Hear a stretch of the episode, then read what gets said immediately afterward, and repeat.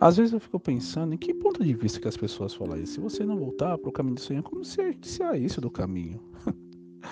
Não quer dizer que você está na igreja 24 horas por dia, todos os dias, todas as horas, que você está seguindo a Cristo. Tem um monte de nego na igreja que só vai lá bater cartão, tem aquilo como serviço.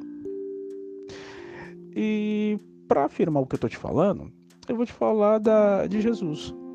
Quando Jesus subiu para a glória, subiu para o Pai, quando ele foi lá, teve, abençoou, deu a última bênção e subiu para a glória, ele falou: "Tô indo, tô deixando, tô deixando a minha igreja quando ele fala minha igreja, ele está falando do povo de Deus que acreditava nele. Ele não deixou templos, ele não deixou templos de madeira, templos de pedra, ele não deixou templos. Entendeu? A igreja que ele está falando somos nós.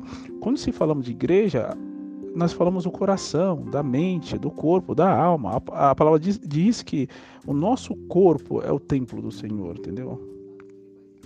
E é isso que a Bíblia nos afirma. A igreja é boa? É boa, muito boa.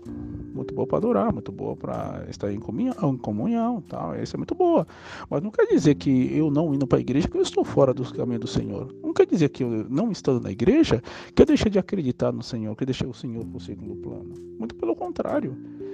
Jesus anda comigo em todos os momentos, Jesus está comigo em todos os momentos. Uma vez que você tem essa crença, uma vez que você acredita nisso, você vai à luta, entendeu? Você conquista circunstâncias da vida, isso, isso acontece. Nós estamos numa situação no país que está complicadíssima. Ou você acha que eu trabalho no Uber porque eu gosto de trabalhar no Uber? Não, eu estou trabalhando no Uber porque eu não consegui um emprego efetivo. E olha que eu sou formado. Mas eu estou procurando, entendeu? E tá, tem ainda mais de 10 milhões de desempregados no país. Estou falando de 10 milhões, é muita gente. Só em São Paulo tem 5 milhões. Só em São Paulo. É muita gente. Eu também às vezes fico frustrado porque as pessoas estão conseguindo eu não. Mas estamos em um momento de crise, entendeu? O que nós não podemos é parar de tentar. Ah, enquanto você não voltar para o caminho do Senhor, mas você saiu do caminho do Senhor? Não, você saiu da igreja, é diferente. Você saiu do, de um ministério. Nem, nem, nem a palavra igreja pode ser usada, porque igreja somos nós. Você saiu de uma instituição, de um ministério. É diferente isso entendeu?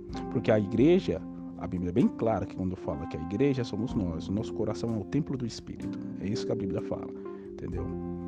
É aquilo que eu falei, depois que eu consegui, depois que eu fiz um curso básico de teologia pela Adventista, os meus olhos se abriram, entendeu? Então, assim, eu não sei se foi bom ou se foi ruim, mas você tem várias vertentes, entendeu? Você tem várias vertentes.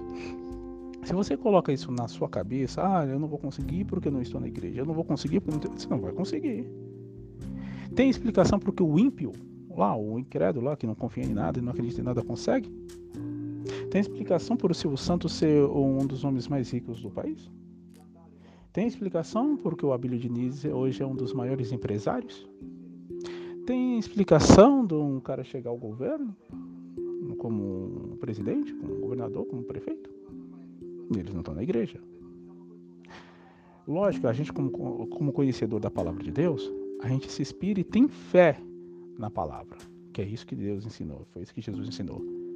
Aquele que crê em mim verás e fará as obras que eu faço. Não foi isso que ele falou? Aquele que crê em mim, não aquele que está na igreja. Pensa nisso também.